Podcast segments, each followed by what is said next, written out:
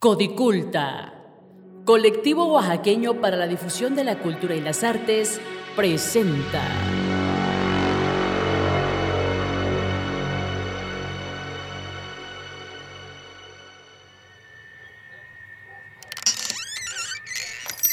¿Quién es? Perdone, es que vi un letrero afuera que dice que se hacen rebozos bordados y quisiera verlos. ¿Estás segura? Pásale. Están hermosos. ¿Tiene muchos años bordando? Algunos, algunos. ¿Y cómo empezó a bordar? Perdón que le pregunte, pero es que me gusta platicar con la gente que voy conociendo en los lugares que visito. a ver si por andar de preguntona no te dan un susto un día de estos. sí, ¿verdad? pues si tanta es tu curiosidad, siéntate, siéntate ahí en ese tronco. Está seco, pero no se rompe. Sí te aguanta. Mientras ves los rebozos, te sirvo algo para el calor y te cuento.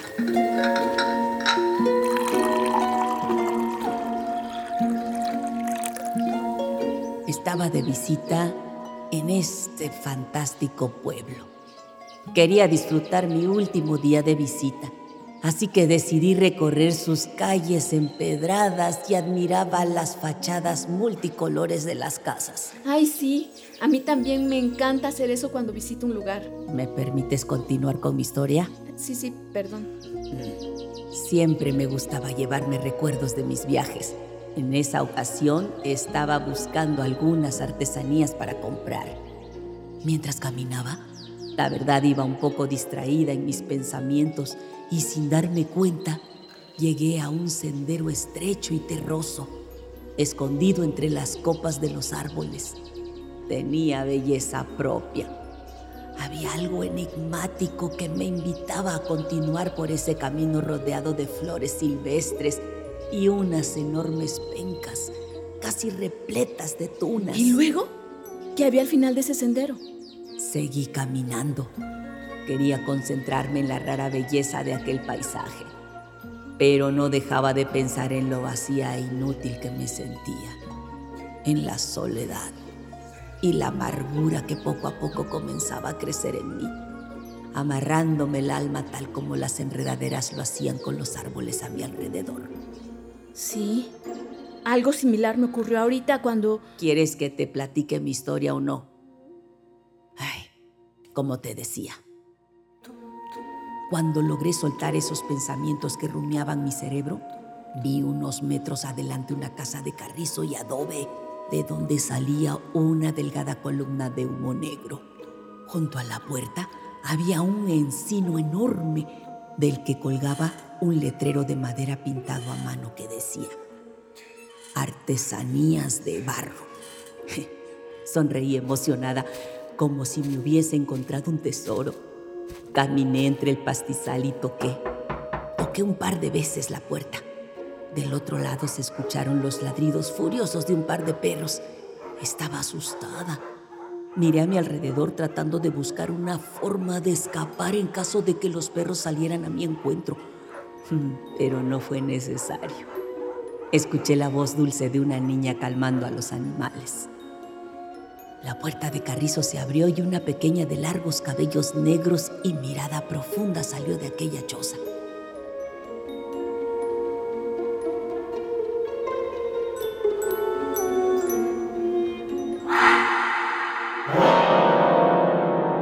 Apaga la luz. Enciende las velas. Abramos el baúl y que salgan las leyendas. El baúl de las leyendas.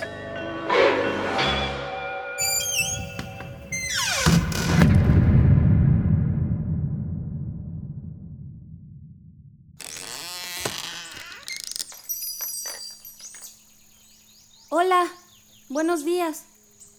Quisiera ver las artesanías de barro que venden. Pase. Con cuidado. No vaya a romper nada. ¡Wow! ¿Esos cráneos de barro que cuelgan de aquel muro los venden? ¿Para qué son esos cascabeles de serpientes? ¿Son de adorno o de algún amuleto? Haces muchas preguntas.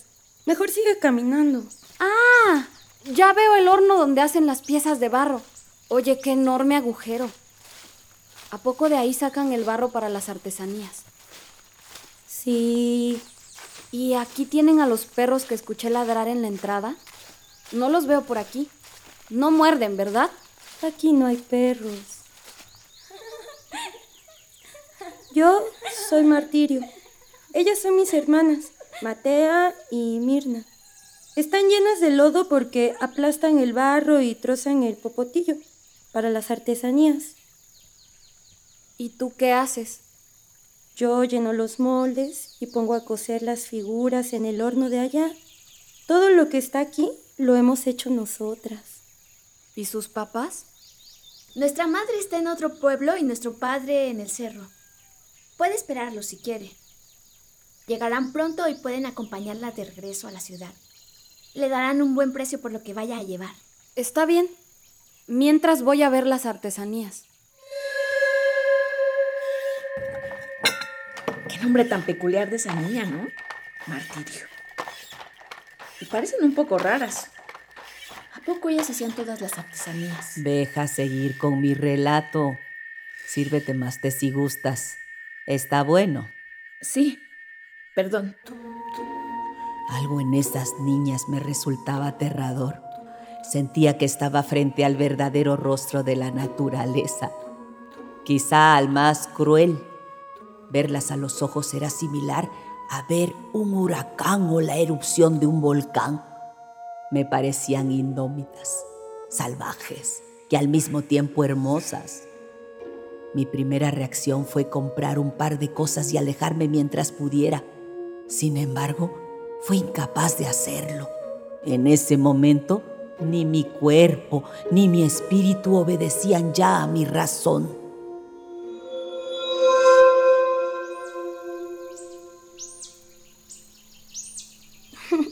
Mientras espera, podemos enseñarle las otras cosas que hacemos. ¿Quiere verlas? Sí, claro. Enséñame. Ay, siéntese en este tronco de ahí. Está seco, pero no se rompe, ¿eh?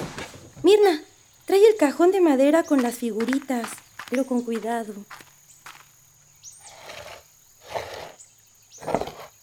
Son hermosas. Las voy a sacar una por una. No se me vayan a caer. ¿Escucharon ese quejido? ¿Hay alguien más aquí?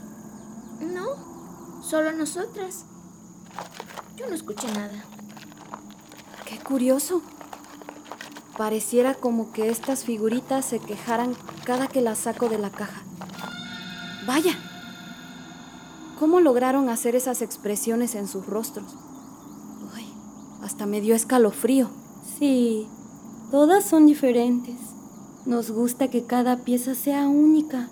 Ay, pero no se asuste. Hasta está sudando.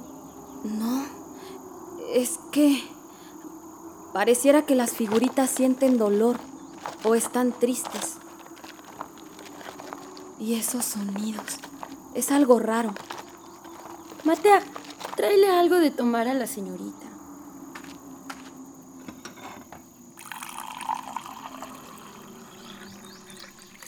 Tome esto. Este de arándanos y azar. Sirve para quitar el calor y la sed. Le va a caer bien. Gracias. Está muy rico. Déjame seguir viendo las fi... ah, las figo... Ay, todo me da vueltas. Niñas, ¿qué está pasando? Ah, creo que me voy... ah, creo que me voy a desmayar.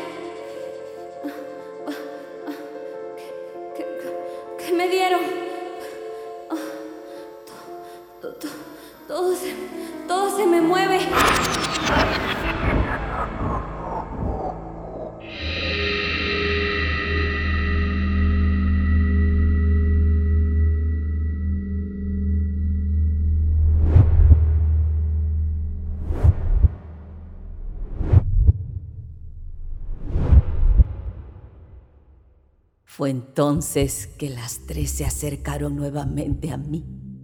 Mi estómago comenzó a doler, mi cuerpo entero temblaba y se retorcía. Las gotas de sudor que bajaban por mi frente eran un alivio, un bálsamo para mi piel que ardía. Estaba espantada. Mi corazón latía con fuerza y sentía la adrenalina recorrer mi cuerpo inmovilizado.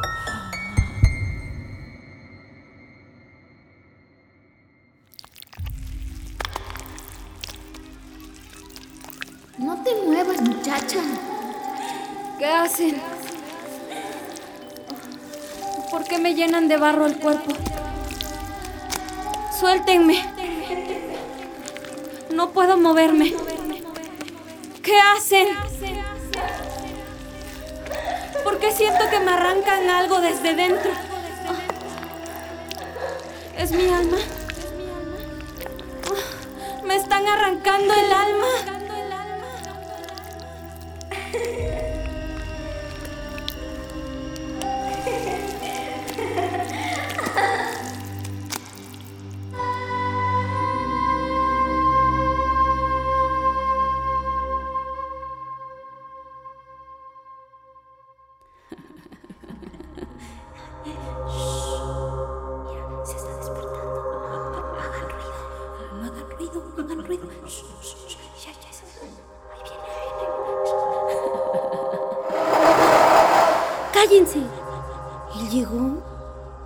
Mejor déjenla.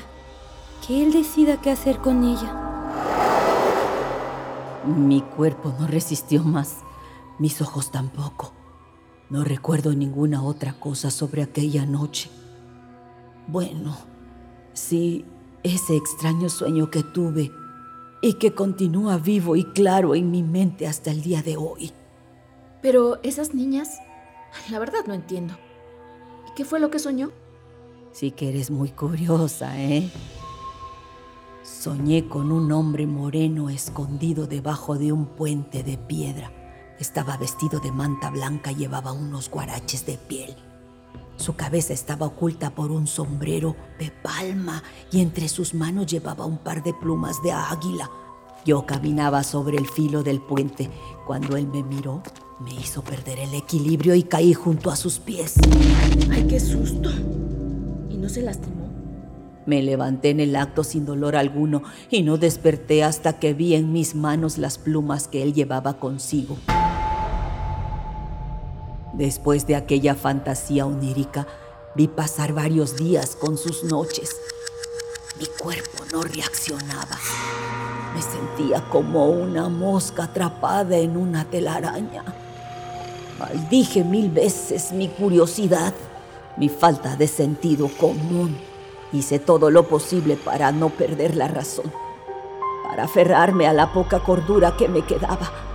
Pero a pesar de mis esfuerzos, mi mente se quebró en el séptimo día de mi cautiverio.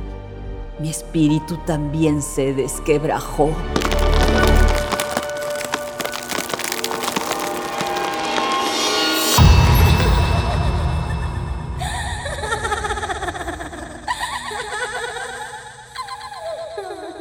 Una risa femenina me despertó. ¿Había estado soñando? Abrí los ojos con dificultad. Miré a mi alrededor. Las niñas no estaban. Traté de incorporarme, pero todo fue en vano. Mi cuerpo carecía de fuerza y mis manos estaban atadas con una fibra áspera. A pesar de mi debilidad, de mi cansancio y mi confusión, la llama de la ira ardía dentro de mí. Sentía un odio descomunal por mis pequeñas captoras.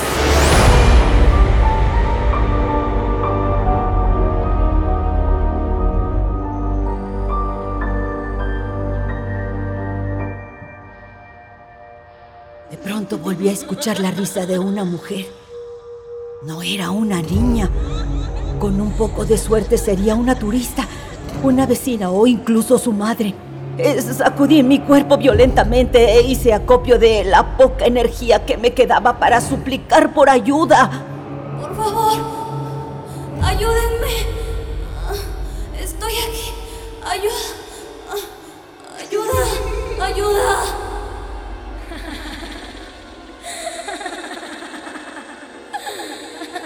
La voz dejó de escucharse. Mi esperanza creció por un instante hasta que el silencio se rompió con una carcajada.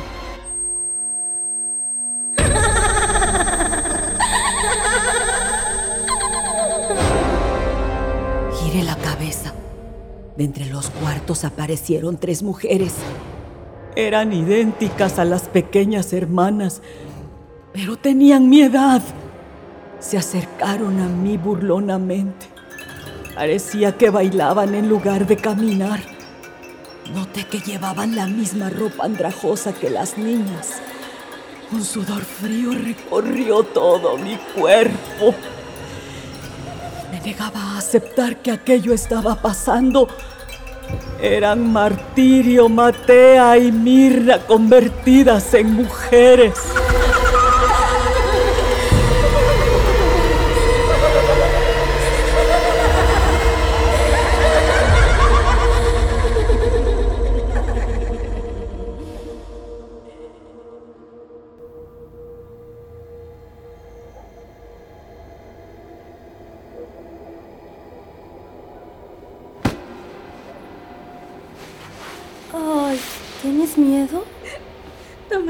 Cara de espanto.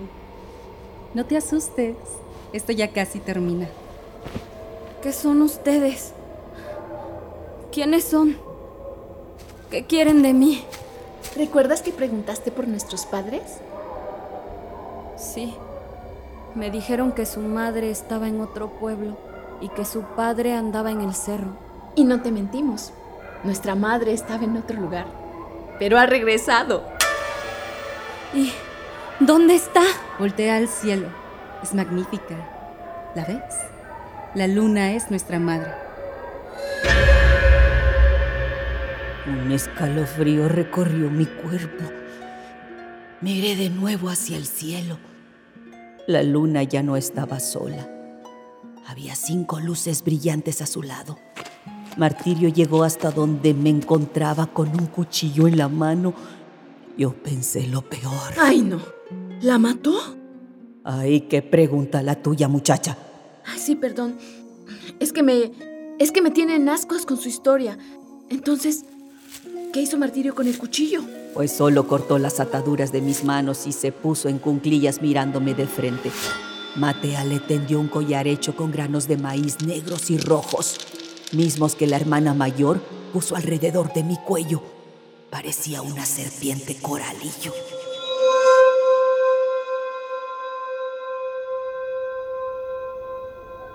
Levántate, Otilia. ¿Ves el llano? La noche y la oscuridad del monte. Todo eso es sagrado.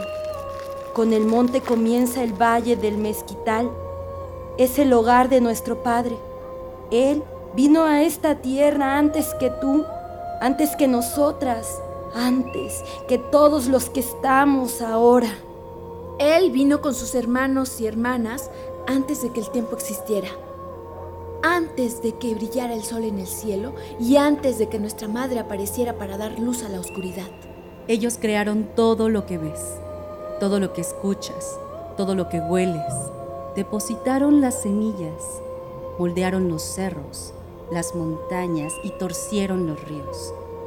Con sus lágrimas dieron luz a los mares y con sus risas formaron las estrellas y los valles repletos de flores. Todo en la tierra era poesía y era belleza. Entonces ellos se fueron a descansar, no sin antes crear a sus hijos e hijas para que habitaran en ella. Pero no entiendo nada. ¿Por qué han hecho esto conmigo? No llegué a esta casa buscando dolor ni tampoco muerte. Ay, dolor y muerte lo hallarás en cualquier lugar, Otilia. ¿Acaso no has venido aquí con el corazón roto y el deseo de la muerte? ¿No intentabas escapar de esas cadenas que te ataban? Te he leído, Otilia. Sé por qué tomaste el camino a esta casa. No es verdad. Yo, yo solo intentaba escapar de la rutina, de lo seguro. Había querido arriesgarme siguiendo el sendero, las flores silvestres, el pastizal. Quería olvidar el cansancio, el hastío que sentía por mí. Escúchate. Estás aquí porque tu corazón te trajo y hubieras muerto hace días de no ser porque él decidió dejarte con vida. En este momento ya serías una de nuestras figuras. Te hubiéramos esculpido con el barro y hubiéramos enviado tu espíritu como ofrenda a nuestros ancestros. Pero él quiso cumplir tu deseo. ¿Quién? ¿De qué estás hablando?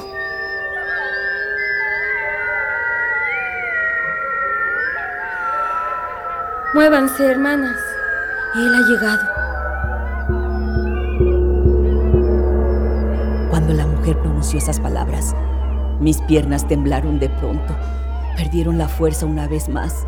Sentí mi cuerpo a la defensiva, pero mi espíritu se había entregado horas antes sin yo saberlo a este camino.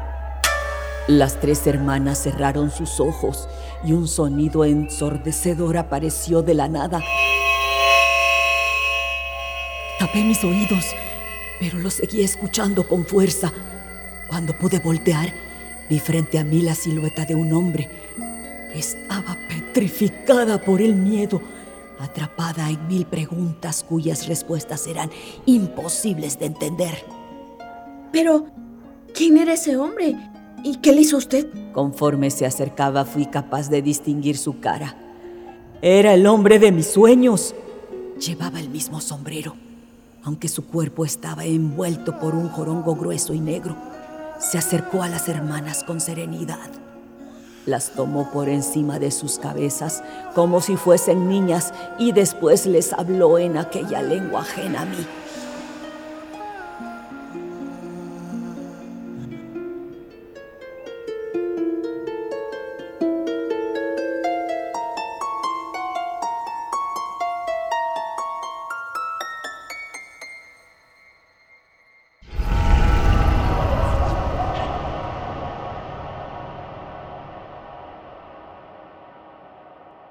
Martirio, Matea, Mirna, ya pueden irse. Déjenme a solas con ella. Otilia, te escuché dos veces pedir lo mismo. ¿Ya no lo recuerdas? La primera vez fue cuando elegiste entrar por el sendero. Mientras caminabas tu alma me habló. La segunda fue hace unos días cuando estabas llena de barro en el cuerpo y pensaste que estabas a punto de morir. La soledad y la muerte son las puertas por donde entra la sinceridad. Cuando estás sola eres tú misma, cuando mueres también. En ninguno de los dos casos tienes que demostrarle nada a nadie. Es entonces cuando la verdad brota del corazón. Tú ya no perteneces a otro lado. Deseaste ser libre y libre te haré. ¿Quién es usted? Mi nombre es Viento, Páramo, Monte y también será el tuyo a partir de esta noche. Serás luna, montaña, niña, ave, cielo. Ellas son lo que tú serás. No lo entiendo, Señor. Claro que me entiendes. Lo sabes desde hace días cuando ellas cambiaron de rostro. Lo supiste al verme en tu sueño. Hay cosas antiguas que se niegan a desaparecer, espíritus protectores que continúan caminando en esta tierra todos ellos preservando lo que se debe preservar. Ahora ven conmigo, Tilia. Toma mi mano.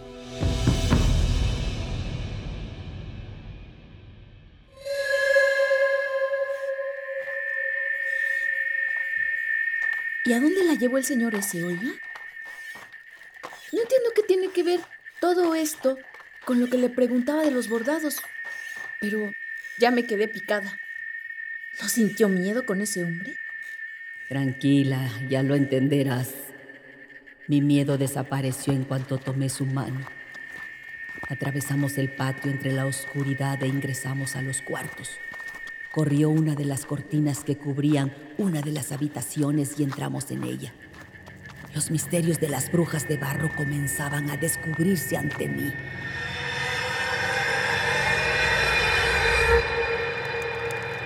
Las tres hermanas estaban ahí. Martirio molía en el metate flores de Tepozán y semillas de enebro. Matea estaba sentada junto a un fogón interno. Meneaba una cazuela de barro en la que cocía las entrañas de un coyote entre la manteca caliente. Mirna tejía con rapidez un cincolote. El zacate y la palma con la que hacía el canasto estaban cubiertos de sangre. Los cabellos de las tres hermanas semejaban una cascada de barro cayendo sobre sus rostros tersos. Yo que usted les hubiera puesto una buena zarandeada a esas niñas. O mujeres, o brujas, lo que hayan sido. No. La ira que sentía hacia ellas se había esfumado tal como el sentimiento de orfandad que me había acompañado durante tantos años. Me sentía en mi hogar, con mi familia, con mi sangre. ¿Cómo que familia? Después de todo lo que le hicieron esas chamacas. Déjame terminar. Cuando tomé la mano del Señor del Monte me dijo, Ya no sientes miedo, ¿verdad, Otilia? Es porque ahora estás en casa. Hace mucho tiempo que no me sentía así. Había perdido esa sensación. No sé si sea el poder de la luna que brilla intensamente sobre nuestras cabezas, pero me siento en paz. Ya no tengo miedo, ni a ti ni a ellas. Ven, vamos a sentarnos junto al fuego. Matea, sírvele a tu nueva hermana en este plato de barro. A lo mejor te abruma el sabor amargo y terroso, pero cómelo, Otilia.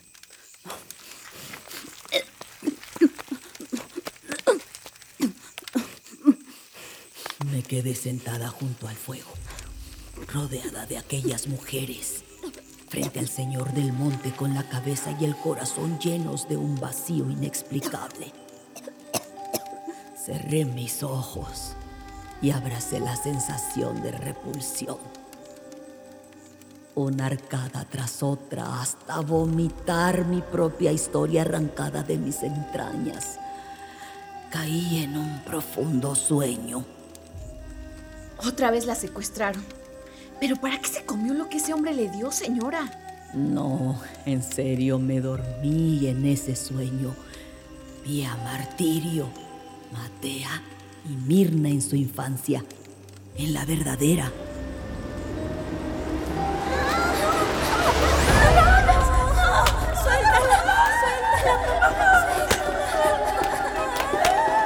Su padre asesinó a golpes a su madre.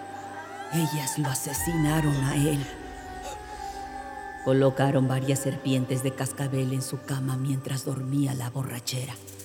Por eso, los dos cráneos de barro y el listón lleno de cascabeles en su casa.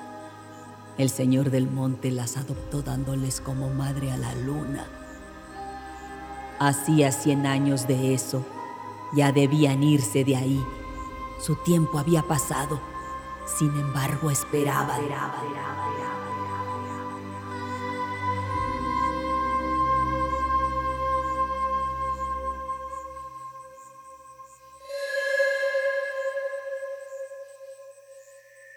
No es posible que pasaran 100 años. ¿Cómo es que sobrevivieron tanto tiempo? Solo hay una explicación para eso. Y es que eran... eran brujas. Eso, eran brujas. Las vi convertirse en guajolotes, también en perros, esos que ya me habían ladrado alguna vez. Las vi caminar al revés mientras atrapaban almas en el barro. Las vi morder la sombra de las personas mientras se apagaba la llama amarillenta de sus vidas entre sus manos. Asomaron su cabeza en el interior de un pozo. Miraban un sendero, una mujer caminando sobre él. Era yo llegando hasta ellas. Escuché sus dudas. Vi entre sus recuerdos. Olí su cansancio. Mi hora había llegado. Mi madre era la luna. Mi padre el señor del monte. Mis hermanas ellas. las de la mirada de abismo, las de mi propia mirada. Yo estaría ahí, esperando a otras más pequeñas, más tristes, más rotas.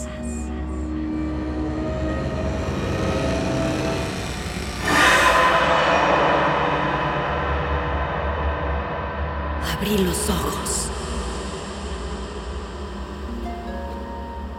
Así que esa historia todavía no termina. ¿Y qué vio cuando abrió los ojos? Tres guajolotes caminaban hacia el horizonte en el amanecer junto a un hombre. A mi lado, el cincolote repleto de mazorcas y huesos de capulín tostado.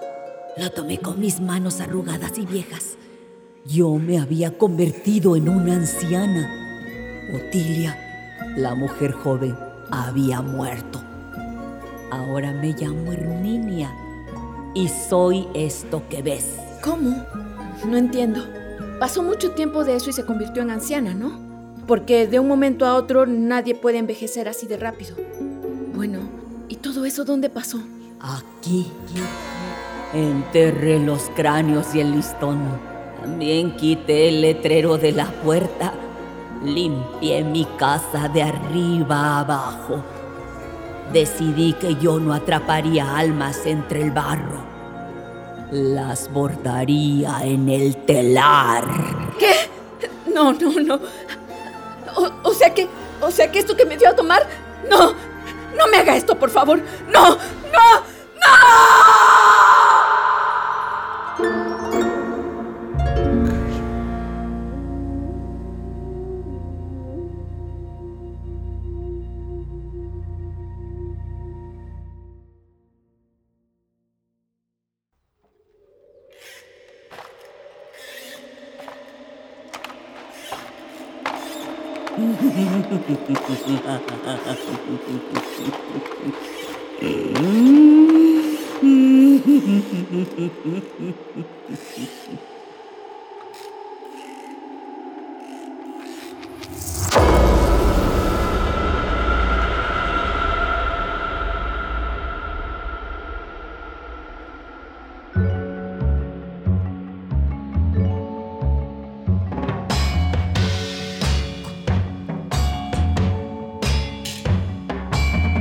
Las Brujas de Barro es una producción del colectivo oaxaqueño para difusión de cultura y las artes basada en el cuento Las Brujas de Barro de la escritora mexicana Paola Klug. Adaptación del guion por Marta Aguilar Ruiz. Dirección Italibia Elorza y Tomás Ramírez Moreno. Casting Italibia Elorza. Diseño sonoro Tomás Ramírez Moreno.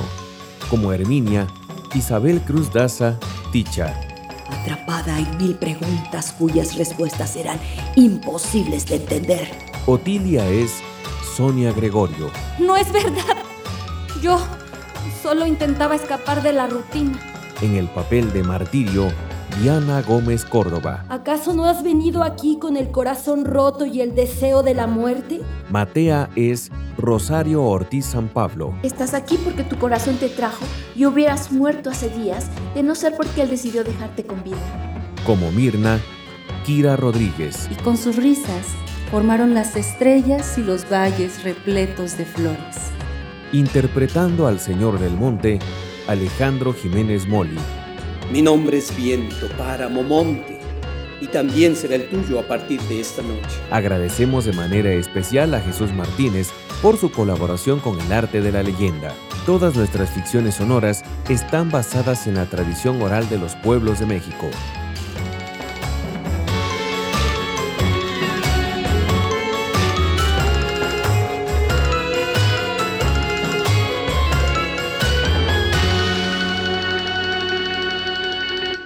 El baúl de las leyendas.